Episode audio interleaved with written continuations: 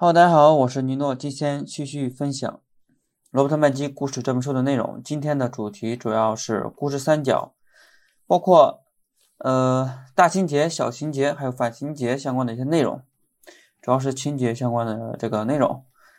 那其实它这个故事三角也是属于结构图谱，就是第二章节结构图谱结构图谱中的内容。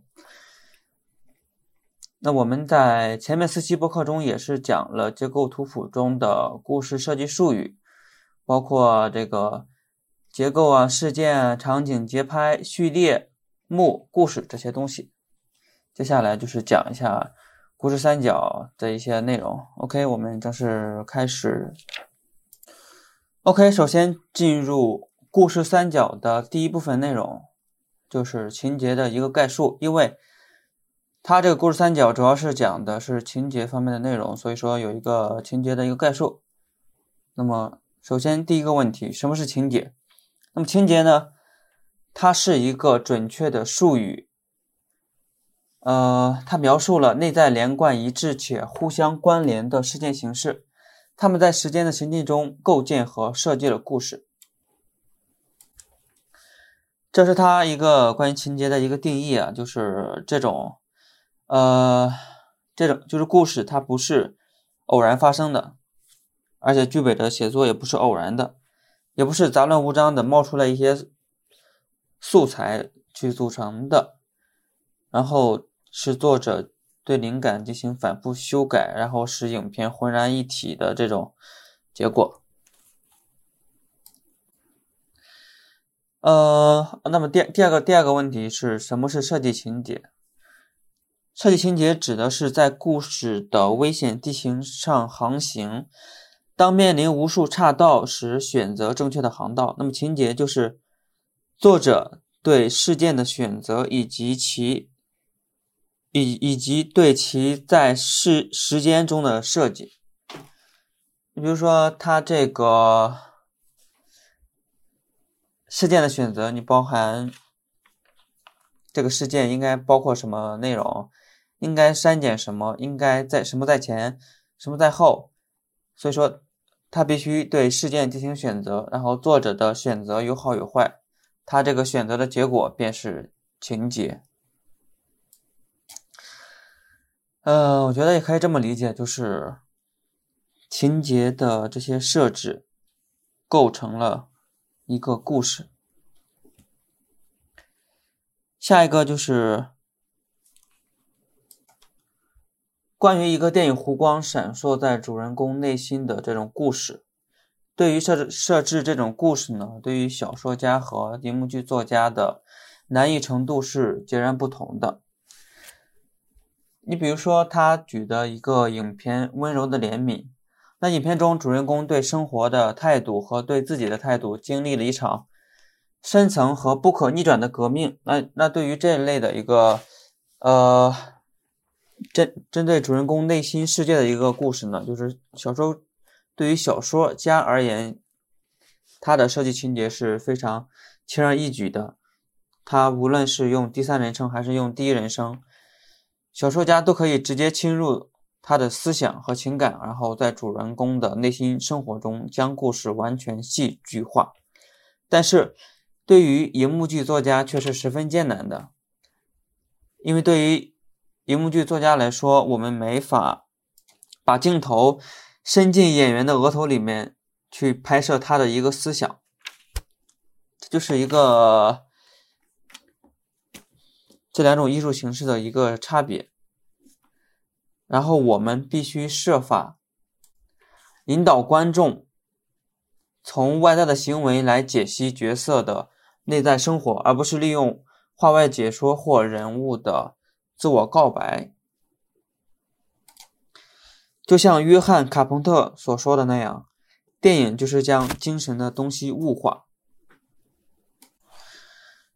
如果详细的讲啊，还是拿这个《温柔的怜悯》这这部电影来讲，为了让主人公的内心世界开启一大片弧形放射的变化之光，也就是。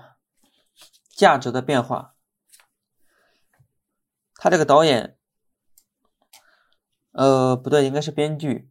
编剧在呃开篇将那个主人公斯莱奇沉迷于他那毫无意义的生活状态，然后他会用酒精进行慢性自杀，因为他已经完全不相信一切，他不再相信爱情、事业、今生和来世。然后随着影片的一个进展。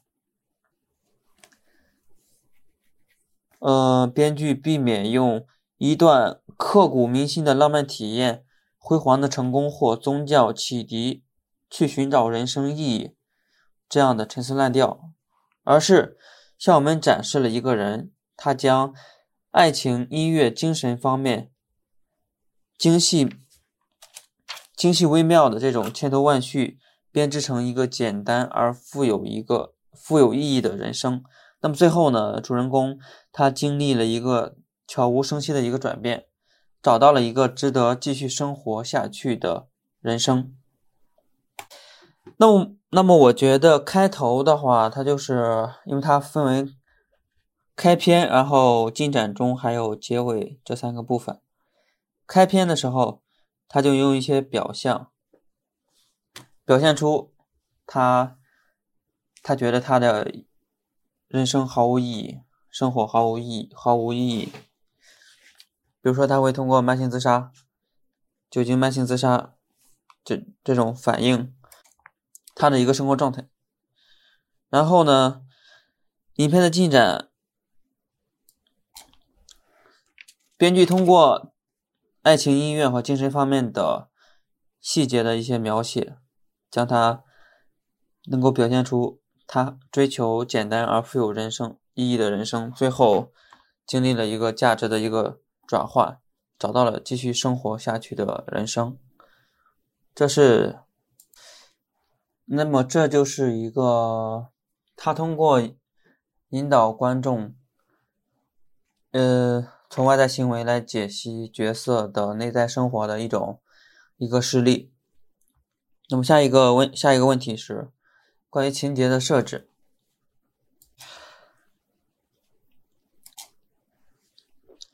情节并不是指笨拙的这种这种纠葛转折，或者高压的震惊或悬念。情节必须经过挑选，而且设计形式必须通过时间上的排列来呈现。然后从构思或设计的意义上来讲，所有的故事都必须有情节的一个编排。这就是。关于情节概述部分部部分的一个内容，下面是呃故事三角的一个正文的一个内容，它包含大情节、小情节还有反情节三种截然不同的故事情节。首先是第一个问题，故事三角。那么什么是故事三角呢？这门艺术的几个。极端的形式将故事的宇宙勾画出一幅三角形的地图，它将各种形式的可能性囊在其中，囊括在其中。其中，那么在书里面呢，故事三角最上面的就是大情，对应的是大情节；左侧是小情节，那么右侧就是反情节。然后，如何理解你在这一宇宙的一个位置？你必须研究这这幅地图的一个坐标，用它对你正在进行的作品进行比照，然后让它指导你去写故事。呃，那么关于具具体的故事三角呢？首先，在故事三角的最上上角啊，就是大情节，也叫做经典设计。那么经典设计呢？它是它指的是围绕一个主动主人公构建的故事。主人公为了追求自己的欲望，与主要来自外界的对抗力量进行抗争，然后通过连续的时间，在一个连贯而具有因果关联的虚构现实里面，到达一个表现绝对而变化不可逆转的闭合式结局。那么这种故事呢？它的一个特点啊，就是它是。真正意义上的一个经典，比如说它超越了时间，超越了文化，对地球上的每一个世俗社会都是最根本的，无论是文明社会还是原始社会，它穿越了几千年的口头故事时期，并一直延展到蒙昧的远古时代。那么具体的事例呢，包含呃因果关系、闭合式结局、线性的时间。外在冲突、单一主人公、连贯现实、主动主人公这类的一些故事。那其实大情节它并不是故事讲述的一个极限。像在故事三角中的左侧左角啊是小情节，也叫做最小主义。它的一个定义啊，就是它指的是作者从经典设计的成分开始，然后对它进行消减。比如说对大情节的突出特征进行精炼、浓缩、删减或者修剪。然后就是把这一整套的最小主义的这个变体呢称为小情节。然后它的一个特点呢，就是它的情节处理要在呃简约精炼的一个前提下，保持经典的精华，让影片仍然能够满足观众。所以说它也是要有情节的。那么具体的事例呢，包含这个开放式结局、内在冲突、多重多重主人公，还有被动。主人公的这类的一个故事，那么在故事三角的最右侧就是反情节，也叫做反结构。它的定义更加简单，它是反小说或者说新小说和荒诞派戏剧的电影翻版。它的一个特点呢，就是它，呃，它并没有反结构的一个变体，它并没有消减经典，而是反其道而行，它否认传统的传统的形式。甚至会嘲弄其形式的基本原理。然后呢，他对欲语还休的描写方法或暗度陈仓式的收敛几乎没有兴趣。相反，为了彰显他的革命心，他的影片倾向于过度铺陈或和呃和自我意识的大肆渲染。呃，之前这里面有两个成语啊，第一个是欲语还休。就指的是刚想说话，但是由于某种原因不说了。第二个是暗度陈仓，常常用来比喻只通过正面活动来迷惑对手，而而暗地开展其他活动以达到出奇制胜的这个目的。呃，那么反情节的一个实例呢，它就包包含这种巧合、非线性时间、非连贯现实的这种故事。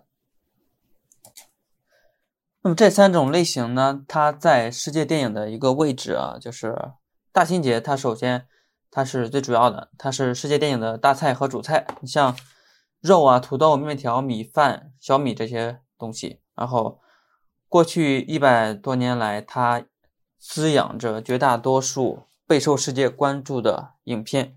你像书里面举的一些例子啊，像火车大劫案。庞贝城的末日，卡利加里博士的小屋贪婪，大幻影七武士第七封印封印，然后是教父二等等吧，都是一些。它的其实大情节它所涵盖的故事题题材和就是比较有多样多样性，然后。小情节电影呢，尽管不如大情大情节电影那么多种多样呢，但是它同样具有国际性。比如说，有一些这这些电影，包括《红色沙漠》《活着》《福利》《战火》《五之歌》《红色音乐室》等等。那么最后一个反情节的例子其实不太普遍，它主要是。欧洲片和二战后的一个影片，就比如说，呃，重庆森林、下班后是吧？周末、假面这类的一个东西，它还包含记录兼抽象拼贴的片子，比如说阿伦雷乃的《夜与雾》和《失衡生活》。哦，那么刚才小情节。除了刚才举的那些例子，其实还包含一个包含叙事性纪录片，比如说福利的这个这个例子。呃，OK，这就是本期播客的主要讲的一些内容，主要报讲的是故事三角，然后情节概述，然后详细讲了一下大情节、小情节、反情节的一些内容。OK，就是本期播客的全部内容了，我们下期再见，拜拜。